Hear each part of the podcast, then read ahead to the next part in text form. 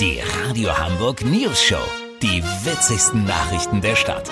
Mit Olli Hansen, Jessica Burmeister und Peter von Rumpold. Äh, Guten Tag, es ist seit langem schon ein Trend, aber Corona hat ihn noch verstärkt. Die Jahrzehnte als Inbegriff des Spießertums geltende Kleingartenparzelle ist gefragter denn je. Gerade junge Familien möchten für sich und die Kinder ein Stückchen Grün in der Großstadt ergattern. Ja, aber fragen wir mal Olli Hansen, sag mal, du, ist das denn nicht so, dass man da gar nicht übernachten darf in diesen Parzellen und dass man da die Hecken auf einen Millimeter genau schneiden muss? Da gibt's auch tausend Vorgaben. Äh, Gilt das alles nicht mehr? Nur noch zum Teil, Peter. Ich bin gerade in Parzelle 14 in Bahrenfeld bei Frauke Ludwig und ihrem Mann Gunnar.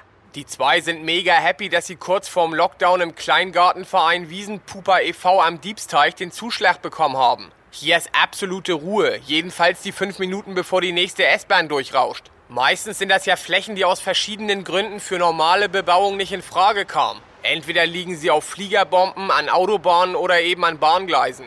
Bitte? Merkt man kaum? Nur manchmal bisschen Kopfschmerzen und Kribbeln in den Füßen? Okay.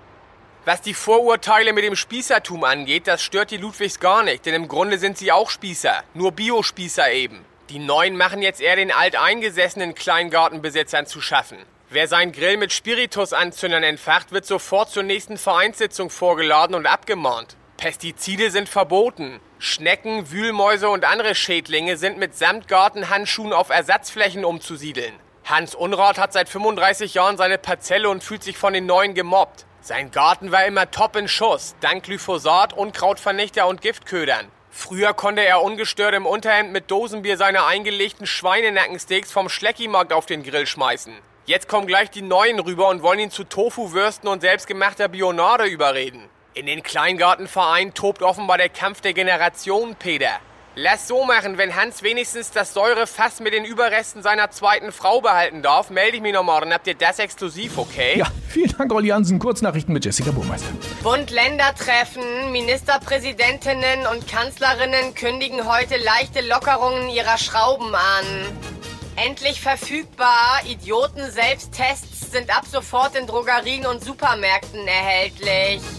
Geburtstag, der ehemalige russische Präsident Michail Gorbatschow ist gestern 90 geworden. Ja, das ist doch bestimmt kein Zufall. 90 war ja auch die deutsche Wiedervereinigung. Das Wetter. Das Wetter wurde Ihnen präsentiert von Kleingartenverein Wiesenpuper e.V. Das war's von uns. Wir hören uns morgen wieder. Bleiben Sie doof. Wir sind es schon.